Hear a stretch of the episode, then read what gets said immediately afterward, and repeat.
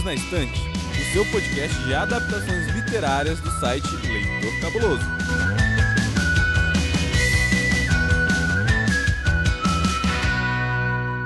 Olá, ouvinte, tudo bem com você? Olha só, começa agora mais um episódio do Perdidos na Estante e aqui ao meu lado direitinho está ele, o querido desse podcast, a pessoa que eu pensei quando eu falei eu preciso ler esse livro com alguém do Perdidos na Estante, o meu BFF, a minha cara metade em um corpo de um homem gay, ele, Tiago Augusto. Eu acho que essa foi a declaração de amor mais linda que eu já recebi nos últimos 20 anos. Vocês querem que eu saia da sala? Como é que é? Não, a gente te ama também. Pessoa que ainda não foi apresentada, porém está com ciúmes. Se vocês quiserem, eu saio da sala. Ficar essa declaração, essa lambeção a outra aí, eu saio. Ai, meu Deus. Lambe ele, Thiago, lambe ele, vai. Dá uma lambida nele. Talvez a forma como eu queira fazer isso não seja a forma como ele gostaria, mas tudo bem. Epa!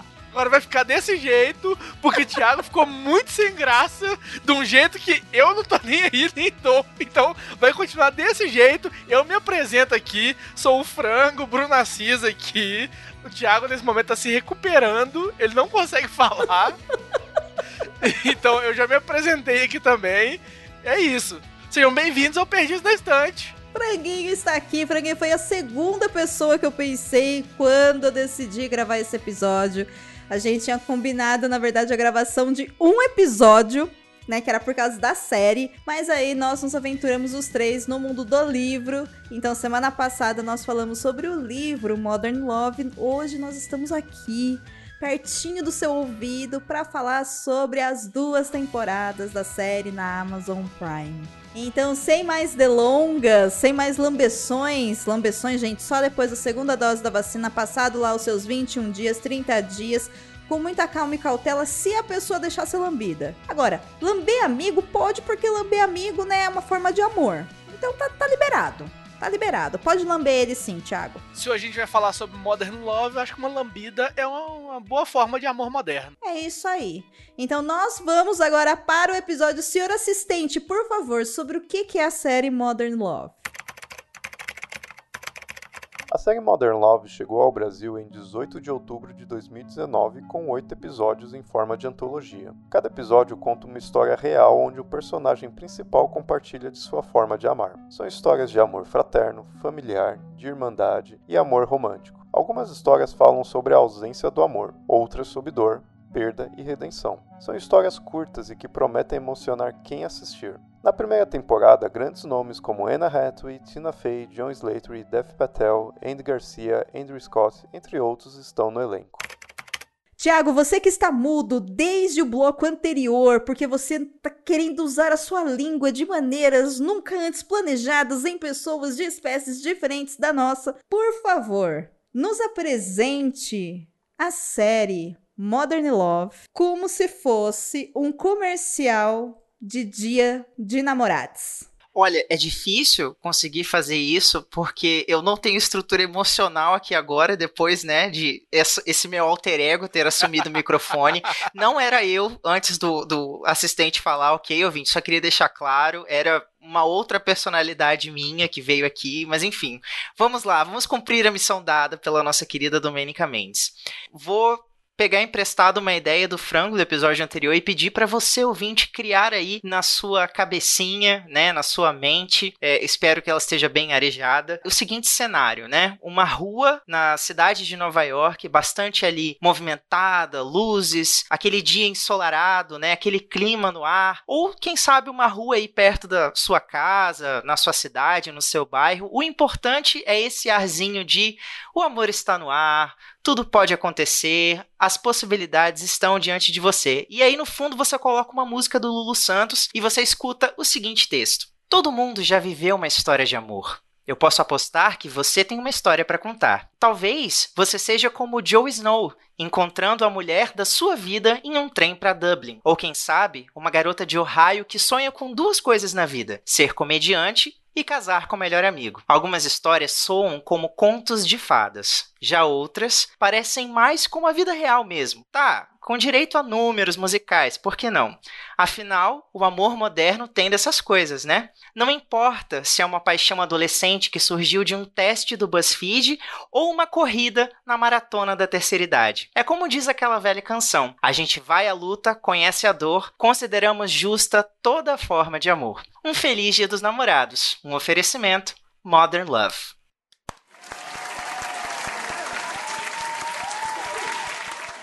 Tiago, você copiou esse texto de alguém ou você criou? Eu criei. Tá vendo, Boticário? Patrocina nós, contrata nós. A gente sabe fazer as coisas. Eu, eu aceito cremes, aqueles. eu sou muito Ah, eu barato, eu, prefiro- aceito cremes. É, Eu prefiro a quem disse Berenice, me manda make, enfim, ó. Gente, depois dessa sinopse maravilhosa do qual fala-se não de uma temporada, mas de duas temporadas e não na ordem, você já está mais do que preparado para assistir o, a série Modern Love na Amazon Prime Video e continuar aqui com a gente no Perdidos na Instante, certo? Porque hoje a gente vai comentar sobre a série. Se você quiser saber o que, que a gente achou sobre o livro, volte uma casinha, ouça o episódio anterior. Inclusive, é um episódio longo, tá? Que tem de tudo. Tem a gente dando risada, tem a gente se emocionando, tem papo de tudo. Foi um, um episódio, assim, super coração aberto, né? E a gente falou várias vezes, vamos encerrar e a gente continuou falando, então é, assim, definitivamente as considerações finais mais longas da história do Perdidos na Estante. E olha que a gente vem desde a época do Cabuloso Cast, o que quer dizer muita coisa. então, fica aí a recomendação. Boys. Como é que a série Modern Love chegou na vida de vocês? Aqui, ó, sem spoiler, primeiro bloco, hein? Como é que vocês descobriram essa série? Vocês se lembram do primeiro contato com ela? Eu lembro bem porque eu vi na Amazon Prime, eu já assinava a Amazon Prime, tinha a imagem da Anne Hathaway, eu falei, eu sou uma pessoa simples, eu vejo a Anne Hathaway, eu clico. Então, Você gosta dela? eu amo a Anne Hathaway. Nossa, o Baço odeia. Como assim? Odeia. Assim, gente, não, não precisa xingar o Baço no Twitter, tá? É só uma forma de expressão. Ele não se identifica com a forma de atuar dela, ele não gosta dela, ele acha todo mundo que acha ela incrível um saco. Porém, eu acho Anne Hathaway uma das mulheres mais lindas já pisaram na face da terra, adoraria lamber a Anne Hathaway também. Aí eu vejo a Anne Hathaway, eu vou lá e clico. É assim. Aí saiu o trailer, eu falei, olha, tem Anne Hathaway. Aí eu cliquei. Aí eu vi e falei, olha, legal, vou assistir. Aí o dia que saiu a primeira temporada eu assisti. Aí assisti a temporada, li o livro, e aí tava na expectativa agora pra segunda temporada, que foi dia 13 de agosto, saiu a segunda temporada, fui lá e assisti, e é isso aí. Simples assim, tá explicado. E você, Thiago? Você também foi por causa da Anne Hathaway? Olha, a minha história não é nem um pouco diferente da do frango, foi basicamente isso, né? A Anne Hathaway tá lá estampando o pôster da, da primeira temporada. É, então, pra né, não ser repetitiva, eu vou contar um, um plus aqui rapidinho pra você ouvinte. Quando eu tava na faculdade, uma amiga minha chegou pra mim, ela sabia, né, que eu sou gay e tal, e ela virou e falou assim, Thiago, se você pudesse namorar uma mulher famosa, assim, uma estrela de Hollywood, quem você escolheria? Aí eu parei, pensei falei, cara, eu não sei, acho que talvez a Angelina Jolie, é, porque ela é, poxa, ela é muito bonita, ela é muito inteligente. Aí ela só olhou pra mim e disse, Anne Hathaway, eu, "Ah, sim, pelo amor de Deus, nós seríamos melhores amigos, porque ela é maravilhosa, ela é super talentosa. Aí ele falou assim, não, não é pra você ser o melhor é amigo dela, melhor é pra você amigo." comer a mulher, entendeu? Eu falei, não, mas ela é Anne Hathaway, sabe? Tipo, não. Não, menina! Eu sou gay! Qual é a parte da nossa amizade que isso não ficou claro? tipo, não vai Poxa. rolar! Eu tenho que andar com uma camiseta de arco-íris pra ser mais explícito? Poxa. Mas é basicamente isso, assim, ela, né, ali tá bem, bem. A, gente vai ter oportunidade de falar sobre o episódio dela na série, mas assim, Ah, eu achei que a gente ia ter a oportunidade de lamber a Anne Hathaway. Já eu falei, gente, os contatos tão bons. Um ano e meio de pandemia, terminar a pandemia lambendo a Anne Hathaway, pra mim isso é maravilhoso. é isso, ouvinte. Processe essa informação no seu coraçãozinho. É, enquanto a gente tenta fazer isso, mantendo a dignidade dessa equipe desse programa. E a minha experiência com essa série foi Domênica durante a pandemia, tendo mais uma de suas noites de insônia, liga a Amazon e dá de cara com um negócio que chama Modern Love. E aí, um pôster cheio de rostos de várias pessoas, e eu olhei pra aquilo e falei, isso tem uma cara de história cruzada, e eu sou a louca das histórias cruzadas, assim. Eu amo filmes que histórias se cruzam, sabe? Aí vem simplesmente amor, né? Love, love. É, e, e você sabe que eu sou, né? Um unicórnio. E aí eu falei, vou assistir esse negócio. E aí eu assisti, acho que a primeira temporada inteira, assim, também. Acho que até o sol nascer, assim, eu devorei ela. E foi uma coisa que super conversou comigo, eu super me emocionei. Então, tiveram episódios que eu chorei, sabe? Eu lá assistindo e. né, as lágrimas escorrendo quente naquela madrugada fria, sabe? Mó o dramático. ranho saindo do nariz, entrando na boca. Não, não era o clipe de Fernando, presta atenção. Enfim. Menos. e foi muito bom. E aí também descobri o livro, li o livro para gravar com vocês. E aí eu estava louca pela segunda temporada.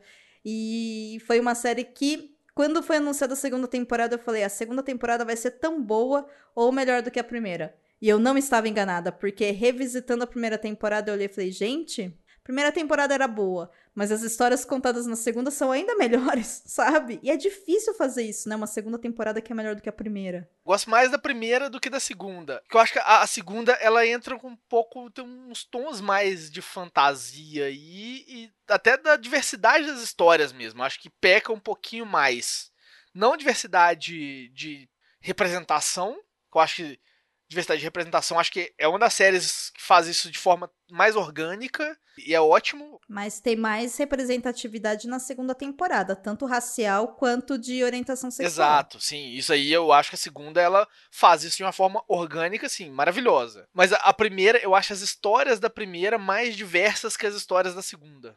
Ah, tá. É, os tipos de amor moderno, Exato. né? Eu acho que a segunda ficou muito focada no amor romântico, enquanto a primeira tem uma diversidade maior de formas de amar, assim. Ah, sim. Aí por isso eu sim, gosto mais isso da, é, eu gosto mais da primeira por causa disso, por causa das histórias que são contadas do que da segunda. Curioso você falar isso, Frango, porque a primeira temporada de Modern Love é, sofreu bastante com a crítica gringa.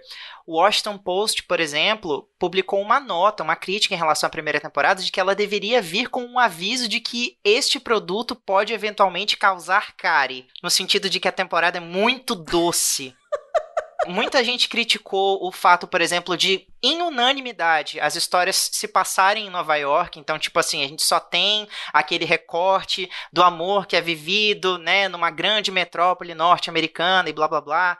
E muita gente também questionou o fato de que os personagens na série são muito rasos. No episódio, por exemplo, que a gente vai comentar sobre Anne Hathaway, não tem muito sobre o background dela enquanto personagem mesmo, sabe? A família, como que começou, digamos assim, é, essa dificuldade dela. Isso tudo, assim, o episódio acaba abordando de uma forma superficial. Mas aí, ouvindo isso tudo, né, e depois de assistir a segunda temporada, me veio muito a vontade de fazer um convite, né, às pessoas, principalmente assim, a quem assistiu, degustou de Modern Love e ficou com essa impressão também. É tipo assim, para de ser chato, sabe? tipo, dá um tempinho, seja, seja um ser humano legal, empático, compreensivo, entende? Porque assim, às vezes você vai ter um dia bosta no trabalho e, ou sei lá, na sua realidade, a única coisa que você quer é chegar em casa, sentar, ligar o seu Prime Video e assistir uma história que vai deixar o seu coração quentinho. Você não quer saber se, né, aquilo ali é realmente a realidade, se é uma adaptação, um recorte da vida que foi transformado num musical para um episódio de 25, 30 minutos numa série de TV, sabe? É legal que seja assim, é legal que desperte isso na gente. Eu digo que, que Modern Love é um Black Mirror do bem, sabe? Nas duas séries, você deita naquela posição fetal e fala: Meu Deus, a minha vida, sabe? Mas em Modern Love você sai daqui de um jeitinho mais positivo. Você não acha, Du? Eu concordo contigo, assim. Eu acho que falar que é um Black Mirror do bem é uma coisa impossível. Mas eu entendi o que você está querendo dizer, né? Um recorte, uma forma da gente refletir sobre as nossas relações e quem a gente é e o que, que a gente, enfim, entende de amor, né? Que é o mesmo. A mesma proposta que o Black Mirror faz, só que pegando o lance da tecnologia e como que ela pode ser negativa pra gente, né? Porque, enfim, é uma série distópica, tá, gente? Pra quem não não teve ainda o acesso, não teve o privilégio de assistir, muito boa também, assistam, mas ela é pesada, ela é triste, assim, ela é tensa. Agora, Modern Love, eu acho que ela convida mesmo a gente a mergulhar pra dentro, né? E a gente se conecta, mesmo com as histórias que você olha e fala, ah, não gosto, né? Você fala, tudo bem, são pessoas boas. Não é mesmo? E aí isso, isso é interessante. Mas eu tava com medo da segunda temporada, por isso que eu falei que eu me surpreendi, assim. Eu fiquei bastante. Medo assim, né? Eu sempre tenho medo de segundas temporadas pronto, porque a gente já vem com uma carga, né? E você fala, poxa, eu já gosto por causa de algumas coisas assim. E uma segunda temporada que são histórias também diferentes das, da primeira. Falei, gente, tudo aqui é possível. E eu acho o trailer da segunda temporada mais fraco do que o trailer da primeira. Então eu fui meio, hum, não sei se essa história vai dar certo. Tanto que na, na hora que a gente for comentar dos episódios, daqui a pouquinho no próximo bloco, no trailer da segunda tem uma cena curtíssima de um cara saindo de um apartamento, entrando num táxi e falando: Eu acabei de dormir com a mulher dos meus sonhos. E aí o cara fala: É mesmo? E quem é ela? E ele fala: É minha ex-esposa. Eu vi aquilo no trailer e falei: Nossa, mas isso vai ser uma merda inacreditável. E é simplesmente uma coisa linda, sabe? Assim, me pegou e eu falei: Gente, eu não deveria ter julgado aqueles três segundos do trailer. Mas eu julguei, porque na montagem, tipo, eu não tomo importância se você dormir com a sua ex-mulher. E aí, então, eu acho que ela faz essa brincadeira com a gente, assim. O que, que vocês acharam da experiência enfim, de assistir os trailers, é, vai, já até que eu puxei o, esse assunto. Até o trailer me deu a impressão justamente dessa que ia ser uma temporada mais focada em amor romântico. Porque ele fica muito claro isso. Todos os trechinhos ah, que sim. mostram fala de, de amor de casal, romance ali. Então, eu acho que. Tô até, vou até conferir aqui. Mas acho que todos os episódios são de amor romântico. Todos são. O primeiro ainda, ele tem alguma coisa que não é em busca da construção, nem da desconstrução, mas é sobre a manutenção. Então tá relacionado a isso. E o episódio 7, que também não é. Que aí é o episódio do, do casal gay contando a, o ponto de vista de cada um. Esse é o único que não é, que é inclusive, já dando spoiler, o meu preferido da segunda temporada. Mas o. Mas todos eles são de, de amor romântico de alguma forma, né? De casal tal. É, eu acho que todos os episódios eles passam por algum momento durante o relacionamento entre pessoas. Eu acho que é isso. Em relações monogâmicas, em algum ponto, entendeu? Eu acho que é, isso é, uma, é um consenso na segunda temporada mesmo. E na primeira, nem, não necessariamente isso está acontecendo, né? É, a primeira temporada, o primeiro episódio não é, por exemplo. O terceiro episódio não é com a Anne Hathaway. Ba é, basicamente, o episódio 6, que é o episódio do, do Daddy Issue lá todo, ele tem. Não é um episódio de amor romântico de fato, porque ela tá com uma outro tipo de relação que ela tá construindo ali. É uma busca pelo pai, que é outra coisa diferente. O sétimo também tem a ver muito mais com família, enfim, relacionamento entre é. pessoas e paternidade. Metade da temporada é outro tipo de amor, coisa que não tem na segunda. Gente, eu acho que a gente nem deve mais gastar tempo aqui nesse bloco, porque, para resumir, a série é tão boa ao ponto da gente ter assistido a primeira temporada, ter comprado o livro, ter lido, ter gravado um Perdidos na Estante, ter assistido a segunda temporada e tá aqui para falar das duas temporadas. Então, pra gente poder gastar esse tempo com qualidade, vamos para o bloco com spoilers, pra gente poder apresentar para quem está nos ouvindo quais foram os episódios que a gente mais gostou de cada uma das temporadas. Então, a ideia é que a gente apresente pelo menos seis episódios no total. E aí a gente vai falar sobre tudo isso com mais leveza, né, e liberdade. Bora lá? Bora, é isso. Bora! A segunda temporada de Modern Love estreou na Amazon Prime Video em 2021 e trouxe oito novas histórias adaptadas para a série. No meio delas tem um episódio que se passa em 2020, no meio da pandemia, protagonizada por Kit Harington, o Jon Snow, e Lucy Boynton, a Mary Austin do filme Bohemian Rhapsody. É um episódio com muita música, referências a Game of Thrones e cutucadas com a concorrente Netflix. Mas o final deixou os fãs frustrados, o que não vamos fazer com você no próximo bloco.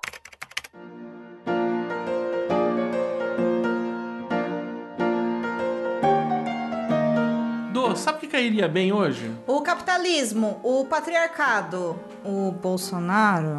Sim, mas também ia cair muito bem o comentário nesse episódio, né? Verdade, eu tô morrendo de saudades de gravar comentários. Pois é, eu também. Bem que o pessoal que tá ouvindo aí podia ir lá no site do Leitor Cabuloso e deixar um comentário. Ou se achar mais fácil, pode também marcar a gente nas redes sociais. Arroba é arroba Leitor Cabuloso. Sim, inclusive a gente vai ler o seu comentário em live lá na twitch.tv barra casal de podcast. A gente vai ler e comentar de quarta-feira, sempre a última quarta do mês, às 19 horas? mais conhecido como Sete da Noite. Isso. Então tá bom, então tá combinado. Temos um date. É isso.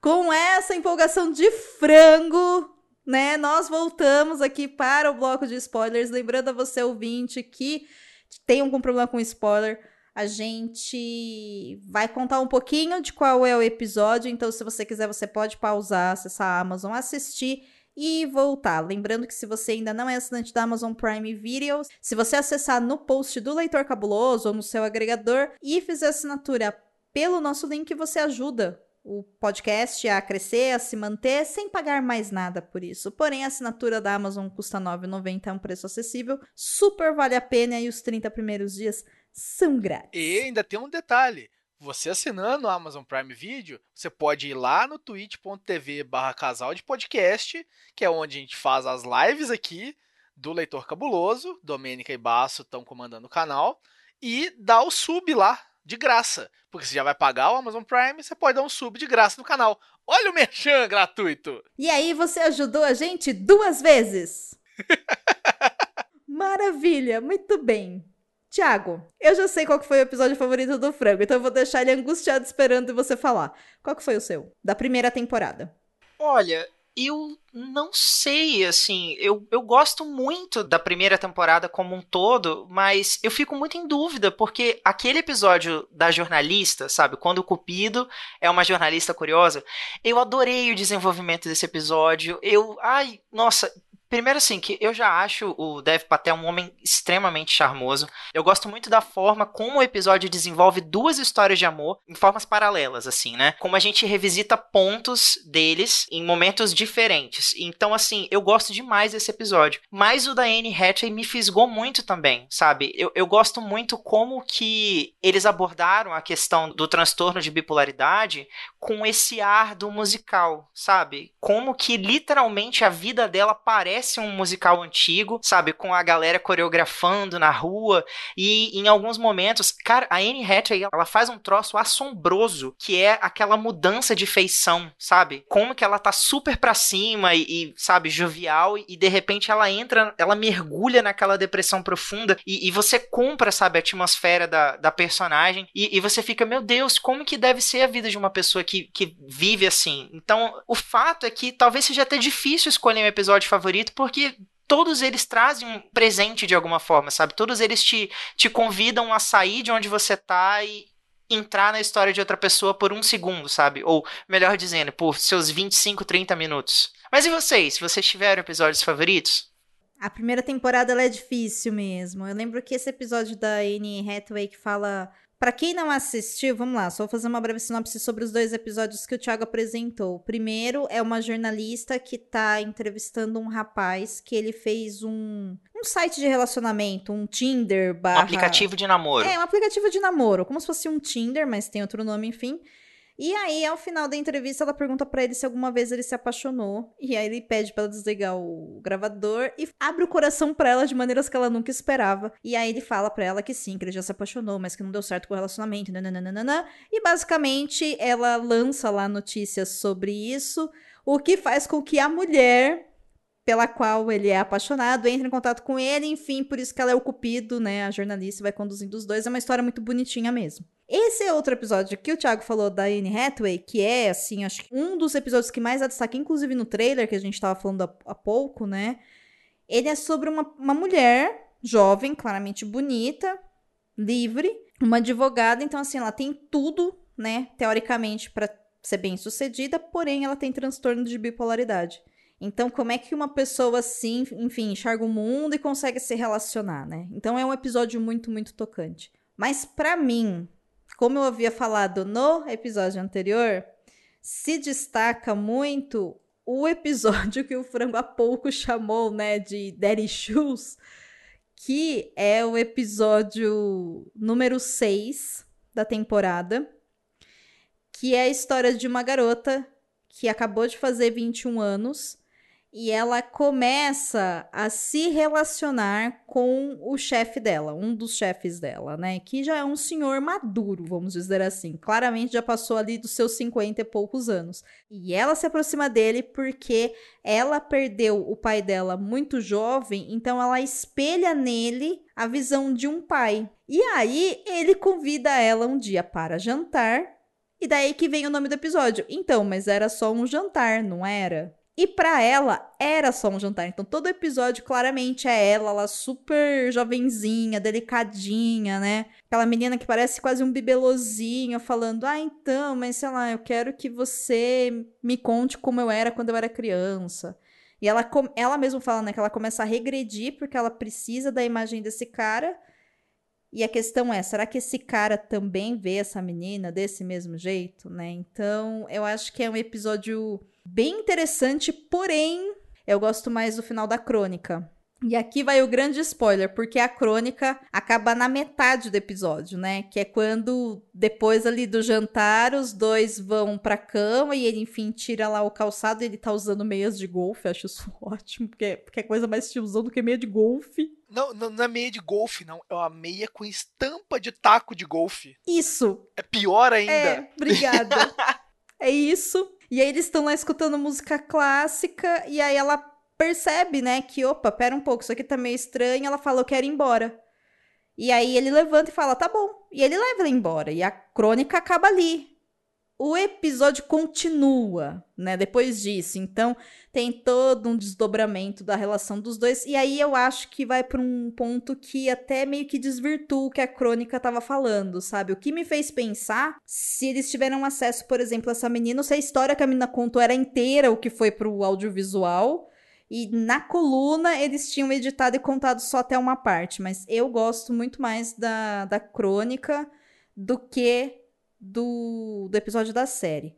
Contudo, o episódio seguinte, que aí sim, esse episódio eu achei maravilhoso, que é o episódio número 7. Ele conta a história de um casal gay que quer, enfim, adotar uma criança e eles optam por uma adoção aberta, que é uma coisa que a gente não tem aqui no Brasil. E o que é adoção aberta? É quando, quer dizer, a gente tem, mas não de maneira legalizada, que é o famoso alguém gera, né? Alguém gesta e dá essa criança para alguém cuidar. Eles, enfim, conhecem uma menina de 19 anos que tá grávida e ela fala que vai dar o filho para eles cuidarem.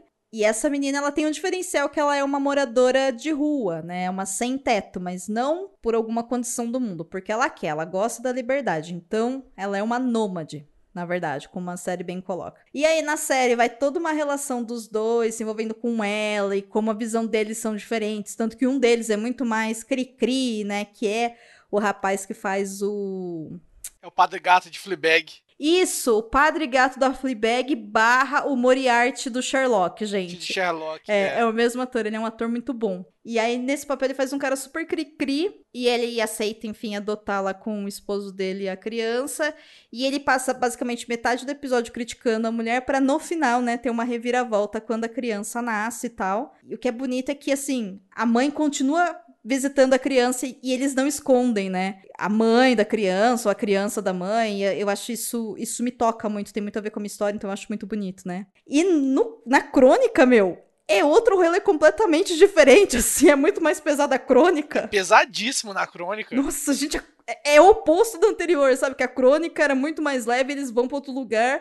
No audiovisual, essa da, da família aí de adoção, a crônica é muito mais gente do céu, né? Do que o episódio, né? Então, assim, esses dois são de longe, assim, os que mais me chamam a atenção, sabe? Da primeira temporada. É, esse episódio do Daddy Issues eu não gosto muito, não. Justamente por isso, assim, porque ele dá muita. Acho que até a crônica deixa um pouco também, porque ele. A menina tava muito ingênua. Porque tava... o sinal tava ali a, a amiga dela de quarto vira e fala: Você tá indo pra um date, isso daí é um date, ele tá te chamando pra comer um pato na casa dele.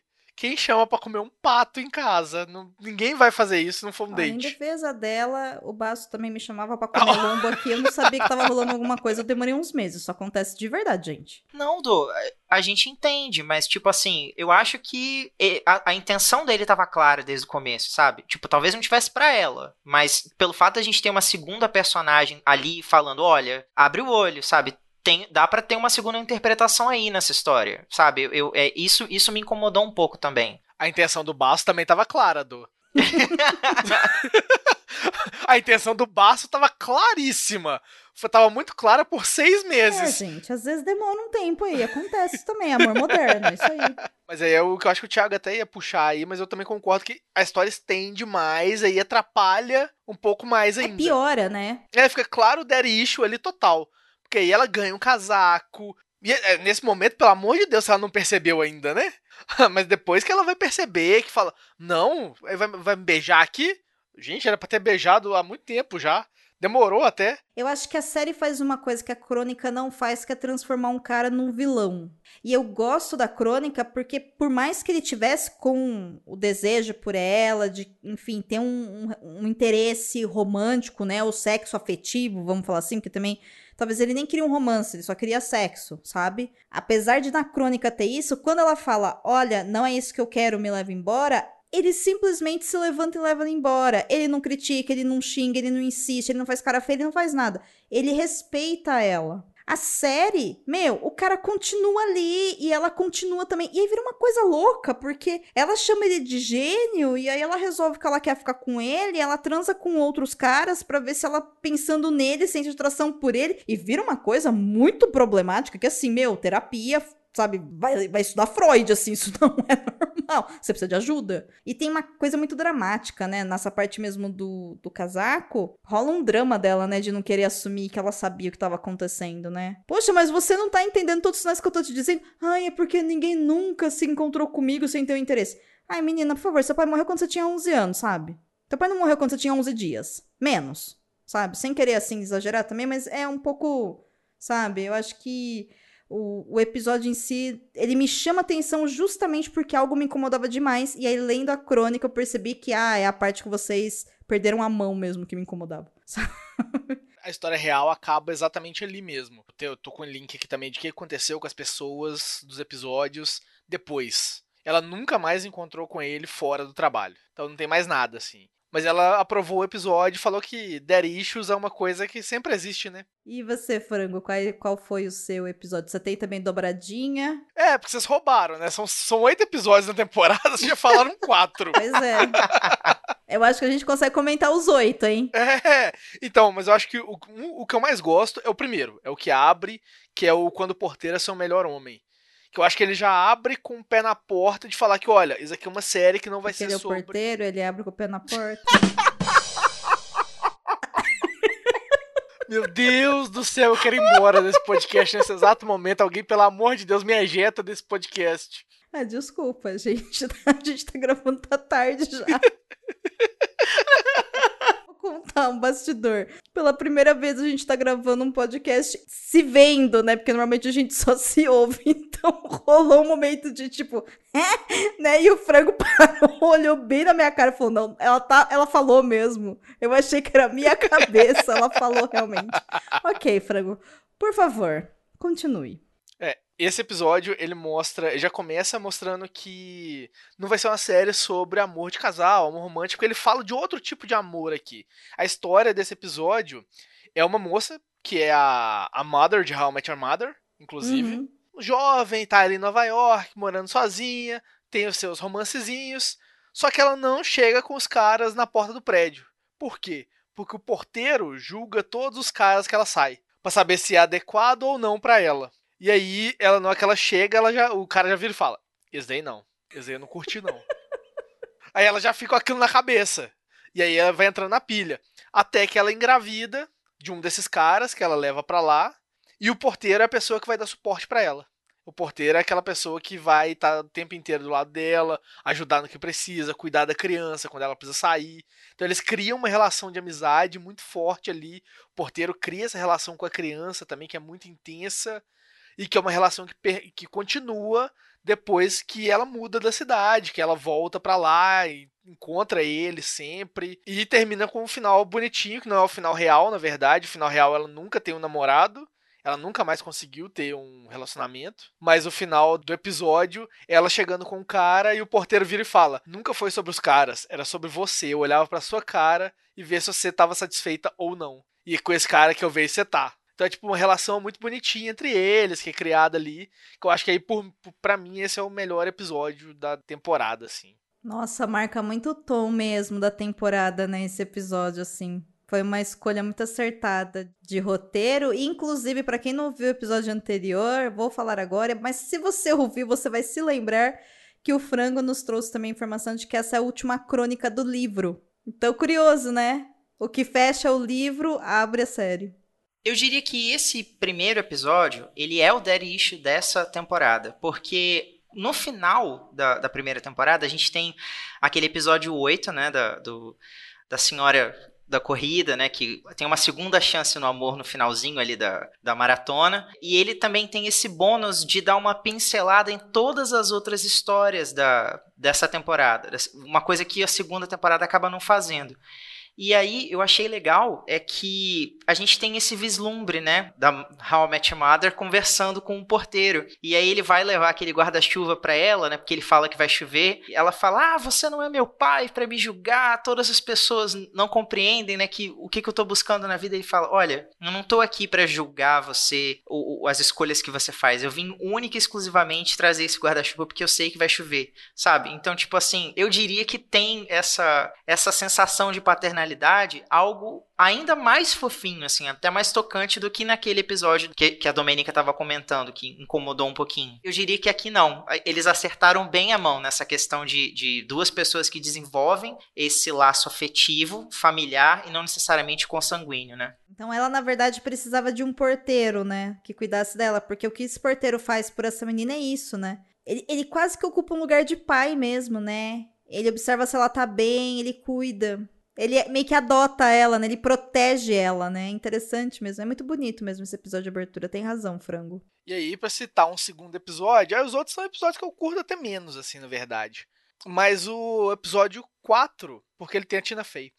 Que é um casal que tá completamente em frangalhos já. Um casal com filhos mais velhos, que tá com a relação que já tá meio estragada, assim. E eles vão pra uma terapia de casal e eles começam a ver que não vai dar muito certo aquilo ali, não, porque eles já veem desentendimentos em várias áreas da vida.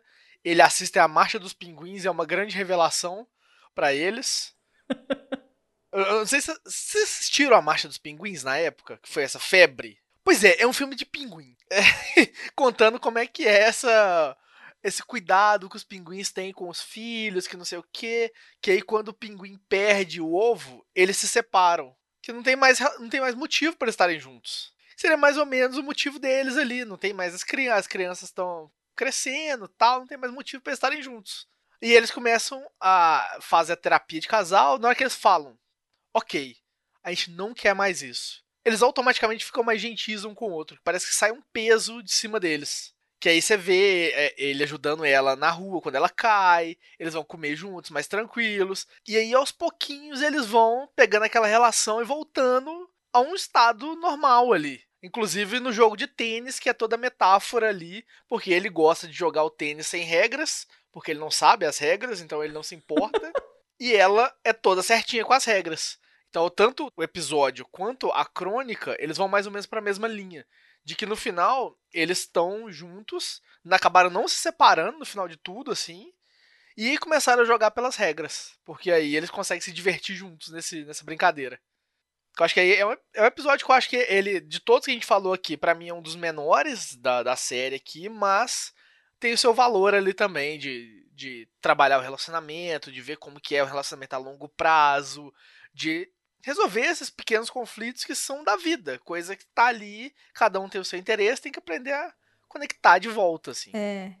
E é interessante essa coisa do tirar o peso, né? E é nessas horas que eu super entendo, assim, pessoas que vivem juntas anos e anos, mas, por exemplo, não, não assumem um casamento, sabe? Por quê? Porque isso é uma coisa que eu não consigo lidar, mas eu consigo viver com uma mesma pessoa, sei lá, por 60 anos. Ou eu posso estar casada com alguém, mas eu não quero morar na mesma casa que essa pessoa, sabe? E é interessante como a gente consegue, né, fazendo os nossos acordos e quando a coisa pesa, dá para se reajustar. Né? Eu acho que a moral da história disso daí é isso, porque eles se gostam, né? Assim, no sentido humano da coisa, né? Eles se respeitam, eles se importam, mas o peso era tão grande que eles estavam se afastando, né? E na crônica ainda fica mais claro, porque na hora que eles saem da terapia, que terminou, eles sentam para comer, ela desabafa tudo para ele. fala tudo que incomodava, as pequenas coisinhas. E ele vira e fala: É, verdade, me desculpa. Aí, ó. Só isso. É simples assim. Só isso. Olha, olha que poderoso, né? Que incrível. E, em vez de jogar também na cara dela, com certeza, ele tinha milhões de coisas que incomodavam ele. Mas ele virou, ok, é isso mesmo, realmente tem esse problema, desculpa. Muito bom, meninos. E na segunda temporada, escolham um episódio pra gente comentar da segunda temporada. Vou falar já primeiro, porque eu vou falar do episódio 7. É isso aí. O episódio 7, que é o episódio Como Você Se Lembra de Mim, que é o episódio que a gente comentou no, no episódio passado do Perdidos aqui da Crônica, que deu origem a ele. Mas aqui ele ganha um contorno diferente, porque eu acho que é o único episódio que foge do formato tradicional de contar história aqui na, nessa temporada. Ele conta a história de dois rapazes que tiveram um caso tórrido de amor, de uma noite de amor. Falei super tiozão aqui nesse momento. Eles, é, eles se encontraram e meteram pra caralho numa noite. Só que aí vai como que um. Como que cada um deles lembra dessa história. Porque no meio dessa história, um deles estava recebendo muitas ligações da família, não atendeu porque estava lá com fogo no cu e queria fazer o que fosse, fez o que fosse, acabou, apagou o fogo no cu. E aí ele foi ver que, que eram as ligações, era o pai dele que estava internado porque ele tinha sofrido um, um infarto, uma AVC, ninguém sabia ainda. E aí é como cada um dos dois lembra dessa cena. E isso varia, isso, isso fica muito mais legal no episódio do seriado do que na crônica. A crônica já é super sensível com essa questão de como que é lidar com uma situação como essa, como que é a relação, foi a relação entre os dois, como que é aquela necessidade de estar sozinho naquele momento ali que, por mais que tenha um carinho que com um desconhecido praticamente, é o segundo encontro deles, como que tem esse carinho que ao mesmo tempo, não, não o que, que, eu tô fazendo aqui, meu Deus? Tô transando com um desconhecido aqui, ele tá presente nesse momento, não sei o que eu vou fazer. Mas no, no episódio tem essa variação, que é a forma de contar a história, que aí vai mudando um pouquinho de um pro outro. Os pontos centrais estão ali, então sabe que eles tiveram um caso, que se pegaram, transaram, e termina com o, o cara que o pai dele teve o problema saindo da sala, mas o meio ali é recheado de acordo com a lembrança de cada um, que é basicamente o que a gente faz na nossa vida. Cada um tem sua versão da história e a verdade, que ninguém sabe. A verdade é que talvez só uma terceira pessoa que tivesse presente ali poderia contar e mesmo assim seria a versão dela, né, da suposta verdade, né? E o que eu acho legal é que esse episódio, ele corrobora uma coisa que a gente percebe ao longo da das duas temporadas, eu diria que é essa suavidade que ele dá para alguns desfechos. O desfecho dessa crônica no livro é um desfecho mais assim duro, porque é um desfecho triste, né? Você, se você for parar para pensar, e aqui não. O, episódio todo, né, desde o momento em que eles se encontram lá no comecinho até o momento em que eles se cruzam, né, ali na, na faixa de pedestres, o, o tempo todo você vai acompanhando eles se aproximando um do outro e recordando tudo aquilo, cada um com sua perspectiva. E eu acho muito bonito como no final, sabe, quando eles dão aquela cruzada de olhares, é como se muita coisa estivesse sendo dita ali, embora todos os dois estivessem, né, em silêncio. Tanto que o, o, Brad ele até se permite, pela primeira vez depois de muito tempo, ter um segundo date ali com as amigas e tal, conhecer uma pessoa diferente, né? E uma coisa que parecia que estava ali anestesiada dentro dele, sabe? Não, eu não, não posso me permitir conhecer de novo assim, me tornar vulnerável para alguém chegar e partir meu coração dessa forma, sabe? Ao mesmo tempo, o Andrew, e, e, como eu tinha comentado no episódio anterior, eu achei legal como eles deram mais camadas ao personagem, né? De a gente ver um pouco mais sobre o trabalho dele e ele ter um sonho e ele ser só um jovem que quer ser um roteirista famoso, mas ali tá ralando no emprego que ele não gosta muito e ele tem todo aquele plano de encontrar o cara perfeito que seja assim, assim assado, que tenha essa, essa característica, os olhos daquele personagem, mas que seja personalidade de não sei quem. Eu acho isso muito legal, né? Como que, que os personagens ganham mais dimensão aqui dentro. E surpreendentemente teve gente, né? Teve críticas que disseram que os personagens da série são rasos. Vai entender. Nossa, gente, aonde, né? Aonde? Quando você vê o material base e vê o que, que fizeram, você vê a diferença, assim. Sim, sim. Esse esse episódio também eu acho ele muito muito maravilhoso, tanto que foi nesse episódio, porque foi uma incrível coincidência assim, eu tinha acabado de ler essa crônica, eu dei o play e caiu nesse. E aí eu falei, gente, tá, eu sei tudo o que vai acontecer, né? Porque o, o grande tchan da coisa é que a gente não sabe por que estão ligando ou por que, que ele tá fugindo das ligações, né? Isso que pega a gente também no, no episódio. E eu acho que foi assim, tão surpreendente quanto eu sabia o que ia acontecer, mas a forma como me foi me apresentado me emocionou do mesmo jeito, sabe? Então, é maravilhoso mesmo. E o seu episódio favorito, Thiago? Qual que foi? Foi o do Jon Snow? Não, não foi. Eu sei que a Adobe mandou. episódio é a sua cara, Thiago Augusto. Olha, curiosidade dos bastidores pro ouvinte. Quando a Du assistiu o episódio do Jon Snow, ela mandou mensagem para mim: você, Amigo, você já assistiu esse episódio? Porque ele é a sua cara, sabe? Eu pensei em você do início ao fim. E realmente, sabe? Alguém que toca uma música romântica dentro de um trem a caminho de Dublin é coisa de filme, coisa de Disney. E eu super me identifiquei com a história. Mas um episódio que eu gostei muito, assim, da, da história, como foi desenvolvida, foi o segundo episódio. A garota da noite encontra um cara do hum, dia. Eu achei. Cara do dia. Esse é bem legal mesmo. Eu achei esse episódio sensacional, porque aquela temática, né? É como se fosse um, um feitiço de Áquila moderno. No episódio, a gente tem uma moça que sofre de, de um, um distúrbio onde ela troca, né? A noite pelo dia. Então, o corpo dela libera todos aqueles hormônios, né? Que produzem o cansaço exaustivo, sono e tudo durante o dia. Então, ela faz tudo durante a noite. Ela é uma editora de livros didáticos, então ela acorda às 5 da tarde, vira a madrugada trabalhando, tendo a rotina dela de é, uma pessoa normal e vai dormir por volta das 8, 9 horas da manhã. Só que aí ela conhece um cara, e o cara é uma pessoa diurna, como a maioria das pessoas.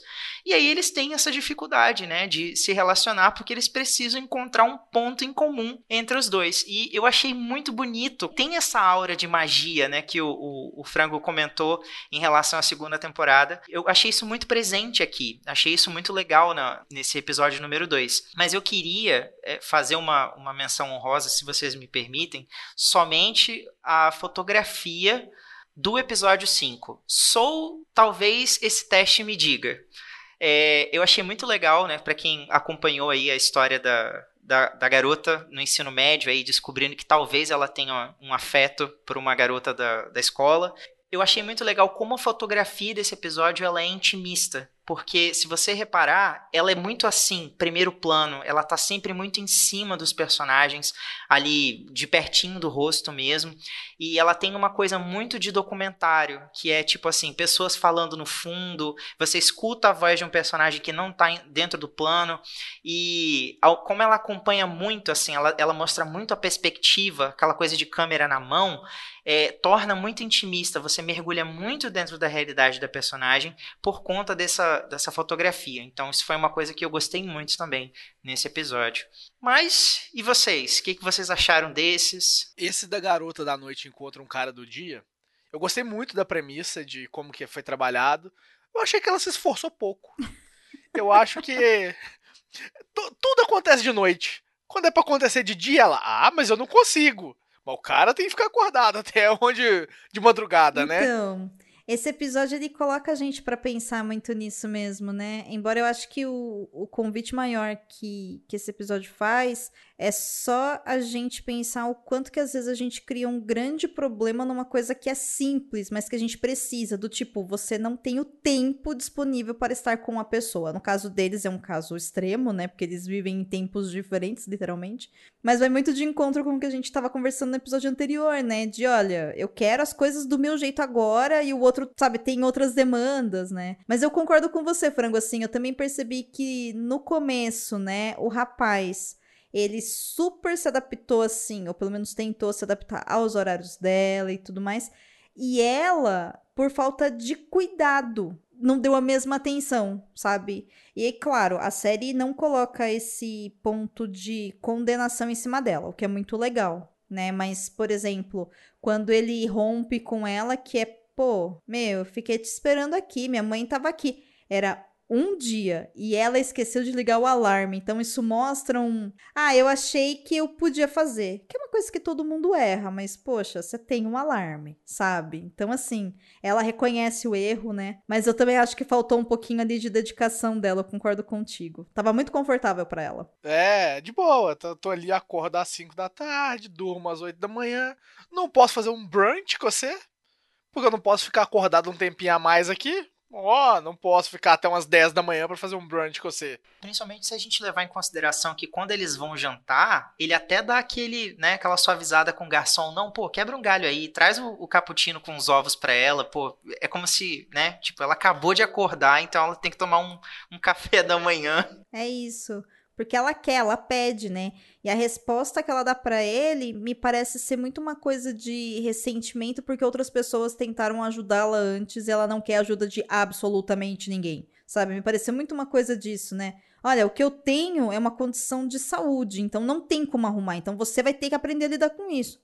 Calma aí, filha. Assim, nós também temos uma condição de saúde que teoricamente era pra gente estar tá dormindo 6 horas da tarde. O capitalismo obriga a gente a dormir às vezes mais de 11 horas da noite. Nem por isso a gente morreu. Calma. Um dia você não vai morrer, sabe? Então acho que falta um pouco de vontade dela, eu concordo. Mas eu acho que a solução da história é interessante, né? Pela simplicidade de novo, que é o que importa. O que importa é que eu quero você na minha vida. Ah, mas eu não vou poder estar o tempo todo. Tudo bem, mas você vai poder estar por um tempo? No tempo que a gente se cruzar, a gente tá junto. No tempo que a gente não tá junto, a gente tá vendo nossa vida. E eu acho que isso fala tanto sobre relacionamento de verdade, sabe? Como é bom você escolher estar com alguém no momento que a pessoa também pode estar com você, porque você não tem a obrigação de estar com ela o tempo todo. É a liberdade do escolher querer estar, sabe? E vai ser basicamente a vida normal de um casal. Porque assim, ele sai para trabalhar, vai voltar tipo umas 5 da tarde, ela vai estar tá acordando. Ok. Ele vai ficar até a hora dele dormir, com ela acordada. Ele vai acordar, ela vai estar tá acordada ainda, provavelmente. Vão passar um tempinho ali, ele vai trabalhar e é isso aí. Olha só que beleza. Mas achou uma solução, que era algo que ela achava impossível. Por quê? Porque você tem que estar comigo o tempo que eu estou acordada. Ninguém tá junto o tempo todo quando tá acordada. Esse é o ponto. Graças ah, a Deus. Por né? favor, né? É o mínimo. Porra. Enfim. E, e, o seu episódio, do qual que é o seu preferido? Nossa, gente, tô aqui pensando porque essa temporada foi um pouco difícil, assim. O primeiro episódio eu chorei. Não tem como, cara. Não tem. Eu não chorei, né, Thiago? Eu tenho que eu achei, inclusive, um pouco barango na hora que aparece o fantasma. É, aí eu já não sabia mais se eu tava chorando, se era de emoção, se era porque tava brega ou tava com vergonha de mim. Fiquei meio na dúvida. Mas é, eu entendi a poesia da coisa, entendeu? Eu entendi que foi um recurso ali pra, enfim, né, tocar um pouco mais com essa, mas eu acho que a história em si é muito bonita. Então, só, já que a gente falou de fantasma, pra gente não assustar quem quiser assistir a série e tiver medo de fantasma, a gente não é assim, tá? Calma, vamos lá. É a história de uma mulher que ela tem um carro antigo e ela tá claramente no segundo casamento, ela tem uma filha pequena. E durante a história a gente descobre que ela tem esse carro, que esse carro é muito importante para ela, porque era do primeiro esposo dela que já faleceu. E a filha dela, do primeiro casamento, é uma mulher adulta, tal, que tá na faculdade. E aí, por questões de dinheiro, né, planejamento familiar, né, planejamento financeiro familiar, ela vai ter que vender esse carro. Só que era nesse carro que ela conseguia se conectar verdadeiramente com, enfim, o carinho e o amor que ela tinha com o ex-marido dela. E aí existe todo um lance de ela um dia chegar pro marido dela e falar: então, eu não quero vender esse carro porque é nesse carro que eu converso com meu ex que já morreu. E aí eu não vou contar para vocês o que acontece, mas eventualmente acontece de aparecer esse cara do lado do carro dela, né? Por isso que a gente falou do fantasma, né? Mas é uma história muito bonita, eu acho que é uma história bonita sobre aceitação, sabe? As pessoas elas têm necessidades de coisas que às vezes a gente olha de fora e fala, nossa, que coisa ridícula, que coisa brega, que coisa idiota, né? Então, ah, agora eu vou contar. Falei que não ia contar, mas eu vou contar. Quando ela fala para ele que, que ela conversa com ele no carro, né? e ele fala: ai, pra mim isso é normal, porque eu tenho uma xícara da minha mãe que era trincada, que toda vez que eu bebo na xícara eu lembro da minha mãe. Eu falei assim: tá. É o mesmo motivo que, sei lá, me fez. Quando a minha mãe morreu, por exemplo, eu peguei a aliança dela e guardei. Hoje tá no porta-joia, mas eu usei aquela aliança por anos, entendeu? Tipo. Eu não sentia minha mãe perto de mim, mas era algo que só eu e ela compartilhávamos durante um tempo da vida e tá tudo bem, sabe? É um relacionamento maduro, né, que forma ali, na verdade. Muito. Porque ele sabe que não tem que ter ciúmes do cara que morreu, porque, querendo ou não, aquele cara fez parte da vida dela, é pai da filha dela, ela amou aquele cara, terminou não porque ela deixou de amar, terminou porque ele não tava mais ali. É tipo isso, acabou ali, não tem como ela continuar amando ele fisicamente ali o amor continua, porque não teve um momento de, de término de acabar o sentimento. O sentimento continua.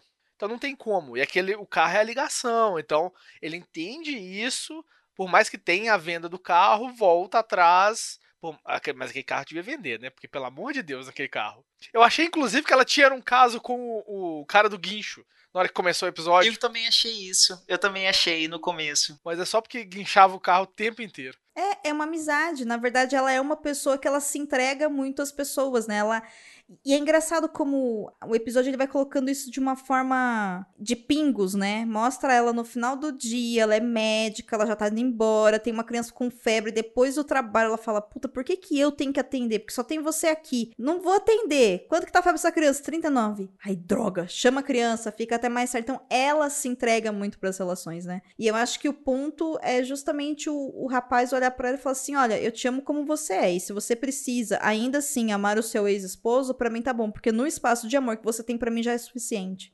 Sabe? E é isso, porque todo mundo tem um passado, gente, é isso daí. O fato dela amar o ex-marido que morreu não torna ela menos esposa do atual marido, ou que ela ame menos ele, sabe? É esse que é o, o lance. É diferente, por exemplo, se ela amasse o ex que tá separado dela e que tá nas duas ruas ali na frente. Aí tem um pequeno problema. Seria é. diferente se ela não soubesse lidar com isso, né? Mas se ela só amasse ele, não teria problema Mas se ela nenhum. amasse esse ex que mora duas ruas acima e imagina ele no carro, eu acho que talvez teria um problema. Talvez dava pra ter um ciúmes maior aí. Dava pra ter os ciúmes, mas assim, se ela nunca ficou com esse ex, é porque ela ainda continua escolhendo não estar com ele e prefere estar com o outro, né? Mas nesse caso aí é maduro, é bonito. E é legal que você percebe que o episódio inteiro fala sobre essa questão da perda, né? Porque tem um momento em que os dois, né, estão deitados na cama conversando e eles falam sobre como ela é, é, muito assim protetora com a filha mais velha que já tá na universidade, fala: "Nossa, mas você não, não vai liberar um pouco esse negócio de falar com ela pelo Skype todo dia, né? Tipo, você tem que superar isso. Se você for sofrer desse jeito quando a mais nova for para a faculdade, nossa, sabe? É, é aquilo.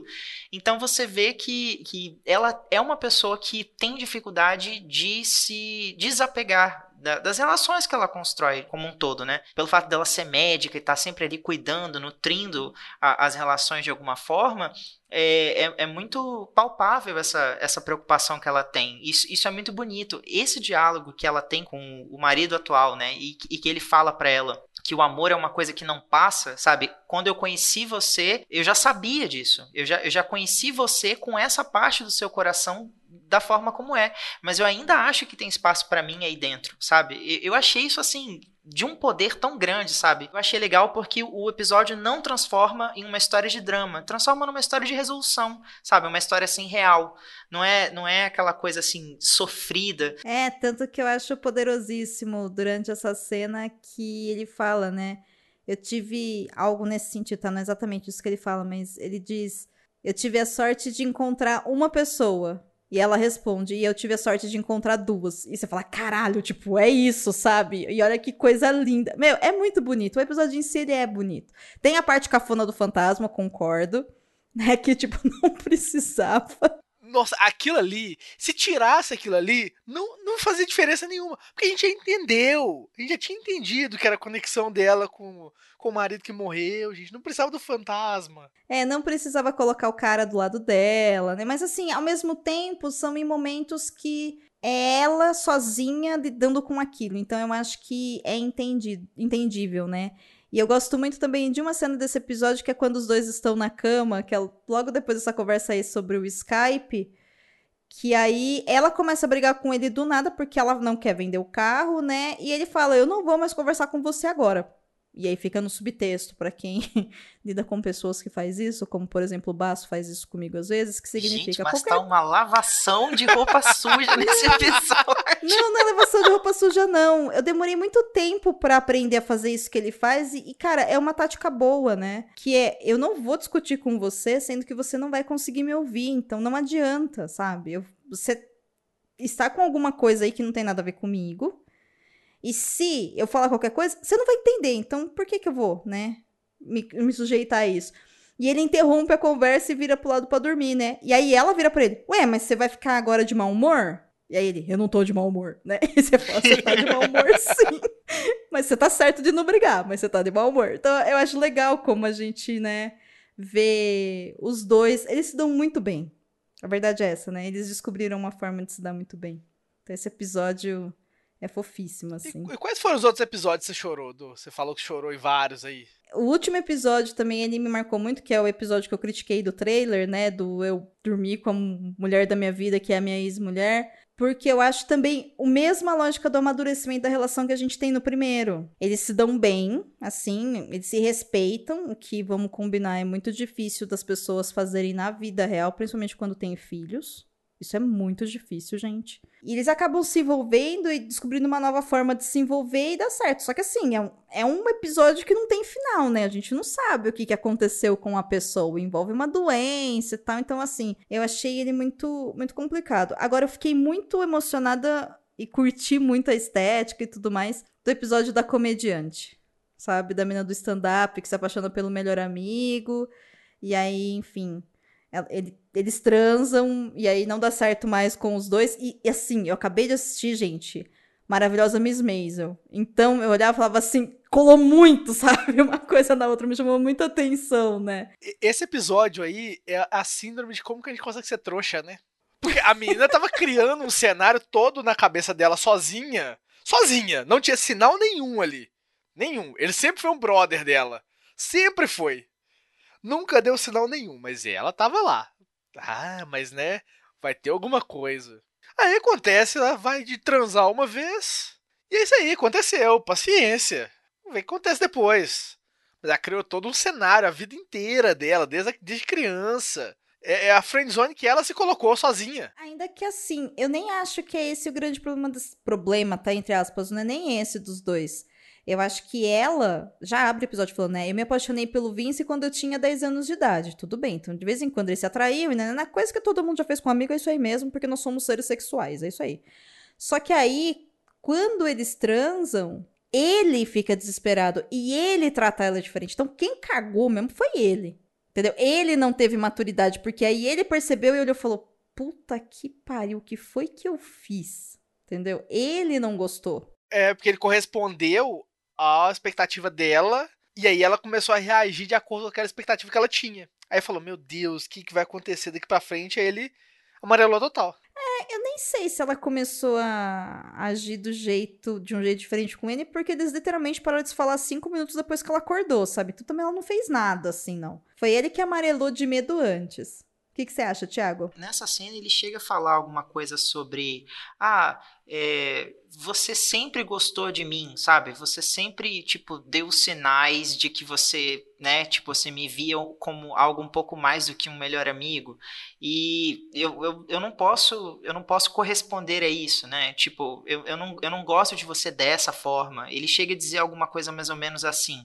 Então, sei lá, eu acho que, que se ele tivesse conversado com ela logo que eles acordaram, olha, foi muito legal, mas assim, eu não queria que as coisas mudassem. Ele não precisava ter travado como ele fez, sabe? Então acho que ele tem um pouco de responsabilidade nisso também, entende? Não, não é só. Mas, mas travar é vida real, né? Eu sei que talvez na pele dele eu não fizesse isso. Talvez eu, eu, eu cagasse pior ainda as coisas e a gente não se falasse nem nunca. Nem se, se eu aparecesse no show de talentos dela lá no, no stand-up comedy. Mas enfim. É, a, a questão é que, ah, sei lá, cara, é muito difícil se colocar no lugar dos outros. Ou melhor dizendo, é fácil porque não é a gente, sabe? É que é fácil da gente ver o erro dos dois ali, né? Assim, erro mais ou menos, né? Onde eles se perderam, né? Ela nunca se declarou e ele sabia disso. Porque aquele famoso, meu, você tem responsabilidade também pelo que você constrói com outra pessoa. Se você tá vendo que a pessoa gosta de você, quando você se envolve com ela, você sabe o que você tá fazendo. Entendeu? E ele fala isso, né? Eu sei que você gosta de mim, eu não gosto de você. Então por que, que você fez isso? Ou podia falar, ó, eu sei que você gosta de mim desse jeito, eu não gosto de você, foi legal, mas pra mim não rola mais, vamos continuar sendo amigo. Mas não é isso que ele fala. Exato. É, trava total. É, você quer uma boa notícia do episódio 8, do? A autora, a, a moça, a senhora, né, já, ela escritora de dois livros, sendo o mais recente sobre a experiência dela com melanoma metástico e a imunoterapia clínica que ela testou e que falou no episódio e que salvou a vida dela. Ai, que lindo. bom. Ai, poxa, que bom. Ela e o marido estão juntos até hoje, com uma das filhas que tá no, no ensino médio, a outra na faculdade. Ai, que Ai, fofo, cara, poxa. que coisa legal, que coisa massa. Ó, ganhei meu Nossa. dia com essa, viu? Sim, nossa, gente, assim, é uma história muito bonita, muito bonita. E eu acho que ela acaba no momento certo na série, tá? Por não ter final. Queria dizer isso. Eu acho que é um final de temporada perfeito, né? Porque se mostrasse que eles ficaram juntos e que ela superou o câncer, ia virar uma história de ela se curou porque ele estava com ela. E na verdade não é isso, é uma história de como os dois se reconectaram. E se ela morresse e deixasse ele com as duas crianças, ia ser um livro do Nicholas Sparks. Tipo isso. Então, acabou no momento certeiro, assim. Gosto muito. Mas só pra fechar meu raciocínio, as duas obras, o que, que elas têm a ver, os dois episódios na minha cabeça, é como as duas pessoas, né? Os dois casais, eles conseguem depois retomar o que eles tinham, que é ser eles mesmos. E eu acho isso muito bonito, porque no fundo, no fundo, gente, pô, o que a gente quer é simplesmente manter as nossas relações o melhor possível, né? Então, relações duradouras, assim é, é possível. Não todas, mas algumas é possível. Às vezes você ficar anos sem falar com alguém, depois você volta é possível você. Nunca vai ser como foi, mas também você não tá começando do zero. Então é possível construir algo novo a partir disso, sabe? isso é muito. Isso é muito amorzinho moderno mesmo. Senhor Tiago Cordel, que nesse momento está olhando com coraçõezinho saindo dos olhos, com a mãozinha no queixo, cabeça de lado. O bom é que a gente começou o episódio com o Thiago querendo me lamber e agora a gente termina com ele com coraçõezinhos nos olhos. Olha a evolução. Quem disse que eu deixei de querer? Opa! Todo mundo quer se lamber, saudade de lamber as pessoas, enfim, quarentena. Ti, de 1 a 5 seus cabulosos, qual a sua nota? E se você recomenda a série, sim ou não, por quê? Recomendo a série com certeza. Eu acho que, assim como o livro, ela pode ser maratonada, né? Porque é uma série, mas eu acho muito legal você curtir cada episódio, deixar aquilo ali te envolver de alguma forma, porque são histórias que têm um cliffhanger, né? Ela, ela causa uma sensação. Então é legal você curtir o pós, sabe? Você se deixar envolver por aquela atmosfera e falar como é que eu me sinto sobre isso, sabe? O que que, o que, que essa história desperta em mim e deixar a, essa, essa reflexão te conduzir, pelo menos um pouquinho. É, com certeza, né? Recomendadíssimo e para mim são cinco selos cabulosos. E você, senhor frango? Então, eu também vou fazer igual eu fiz no episódio passado, vou divergir dos cinco selos cabulosos aí. Você é chato, frango. Quem te convidou? Foi você mesma. Pensando aqui, eu daria 4,5 pra primeira temporada, que eu gosto mais. Ih, vai dar 3 pra segunda. Não, não, eu daria. Eu daria 3,5 pra segunda com a média de 4 aí. Eu acho uma média justa para as duas temporadas. E você recomenda que as pessoas assistam? Não, recomendo sim, logicamente. É, eu acho que tem episódios muito bons para poder assistir, tem alguns nem tanto. A gente falou do episódio do Jon Snow, a gente nem quis comentar ele, porque é episódio momé, assim, é, qualquer coisa aquele episódio. Termina com Jon Snow Stalker. Ah, não é assim também, não exagera. É assim sim, Domênica Mendes. Imagina a pessoa faz butuca na sua rua fica ali te procurando na sua rua, esperando você sair de casa. Gente, para mim, claramente aquele episódio ele é ficção. É real, só que eles não. É, o final é diferente. Ele acabou encontrando ela nas redes sociais um tempo depois. Mas tá no livro? Tá na coluna. Não na, não na parte da coluna de fato, mas o que eles pegaram depois, assim. Porque aquele episódio, o problema dele é que é um episódio baseado numa coluna que é um shorts que eles fizeram. Que eram colunas de até 100 palavras nesse tempo de pandemia. Então pegaram uma historinha de 100 palavras e transformaram no episódio. Aí fizeram uma mistura de Antes do Amanhecer ali, tanto que eles citam nominalmente o Antes do Amanhecer, né? Aparece o filme, Só que... inclusive. Aparece o filme, exatamente. É, é. Só que mal feita, uma versão mal feita de Antes do Amanhecer, porque Antes do Amanhecer é lindo e nada pode ser igual àquele filme. Justo.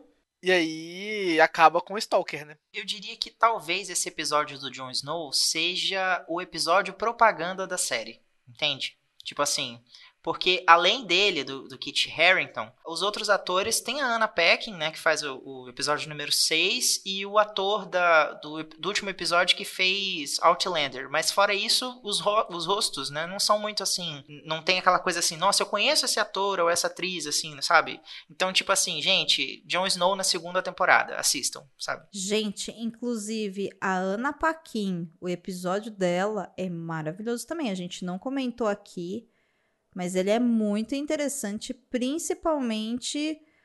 Ele é esquisito, eu, eu sei. Ele é estranho, né? Assim, a, a ideia dele é estranha, mas eu acho que quando a gente analisa a evolução do personagem masculino, Eu só vou dizer isso e aí a pessoa que estiver ouvindo assiste e pensa sobre isso. Eu acho que a evolução do episódio masculino é maravilhosa. Tipo, a cena que ele vai se desmontando enquanto ele anda na rua, assim, tudo aconteceu para aquele momento, sabe? É isso que eu vou dizer. E eu achei assim ele muito, muito legal, assim. Agora, esse do Jon Snow eu não sabia que era baseado em uma história real. Mas é o único episódio, pelo menos, né, da segunda temporada que se passa em época de pandemia. E não sei se eu acho assim, Stalker. Eu só achei muito ficcional, mas muito mais real me parece realmente se achar a pessoa na rede social. Aí eu concordo. É, é bem mais tranquilo. Então eu fecho com quatro selos cabulosos. E você, Dô, quantos selos cabulosos você dá pra Modern Love? Eu dou quatro selos e meio, tá? Para as duas temporadas. Eu acho que essas mudanças das quais a gente conversou é, muda muita coisa e pode dar umas ideias meio erradas, assim, né, da história. Mas eu acho que é uma série muito gostosa, eu acho que é uma série muito positiva, eu acho que é uma série que vale a pena ser assistida, é uma série que conecta a gente com quem a gente é. Apesar da recomendação do Thiago ser assista devagar, eu confesso que eu assisto tudo uma vez só, porque eu sou dessas. Né? Afinal de contas, não é This Is Us, né? Não tem toda essa carga dramática de This Is Us. Então eu consigo assistir uma temporada só num dia só, se eu tiver com muito tempo. E são episódios curtos, né? O que é muito legal. Então, recomendadíssimo. E diferente, diferente do livro, ele não repete, né? A estrutura, ah, não tem sim. nada do tipo. Dá pra ver numa maratona tranquilo. Muda muito, né? Muda as brincadeiras, né? Do audiovisual muda. Então tem, tem episódios que são mais musicais, tem episódios que são mais... Enfim, que mostram formas narrativas diferentes, né? Então, eu concordo que é uma, uma série muito gostosinha. Espero que seja renovada, que tenha uma terceira temporada, porque eu acho que a gente precisa de uns conteúdos legais, assim, sabe? para se animar. Muito bem, senhor Frango, onde a gente te encontra nas internets?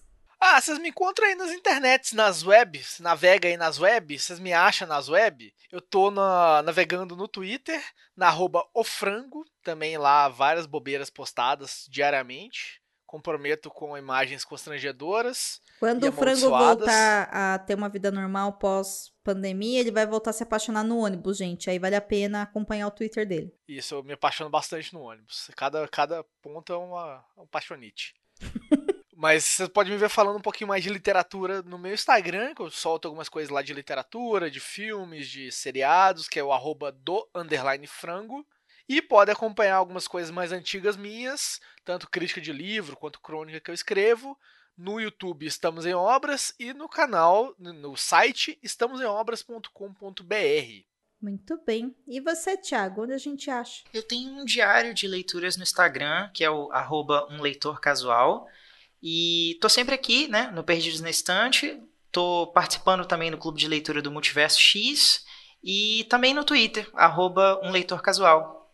E você, Edu? Gente, tô no Twitter e no Instagram, arroba Domenica Mendes, ou arroba o podcast delas, ou lá no Estúdio 31, ou aqui no Perdidos na Estante, porque eu estou voltando. Esses dois episódios eram episódios de respiro, por isso que eles são muito maiores. Imagina se eles fossem um episódio só para falar da série do livro. Então, muito obrigada para você que ouviu esse episódio, muito obrigada a você que acompanha o Perdidos na Estante.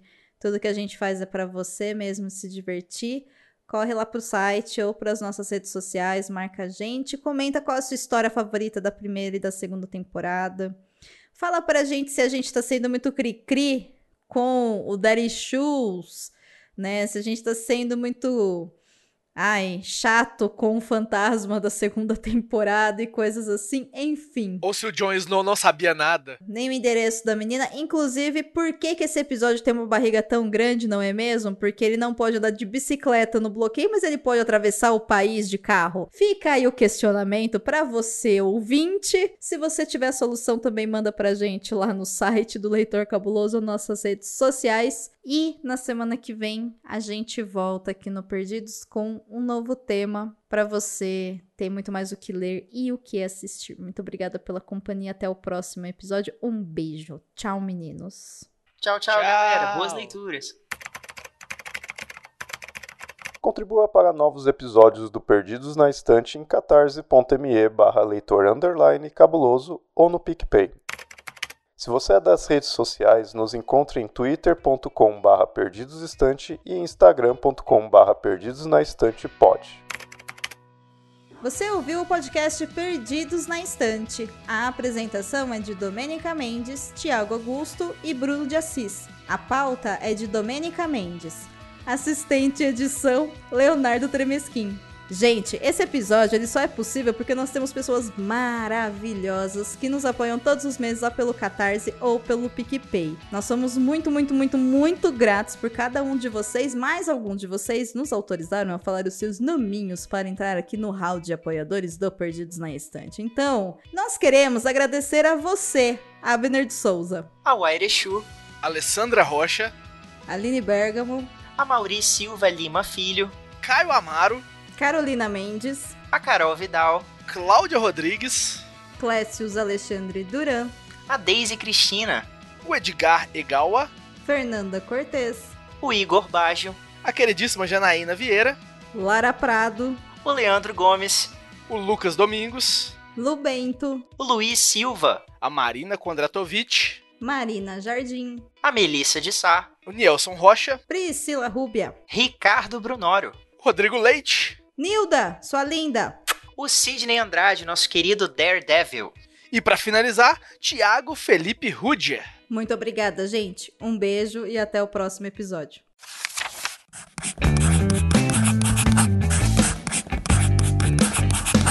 Esse podcast faz parte do site Leitor Cabuloso. Conheça nossos conteúdos em www.leitorcabuloso.com.br.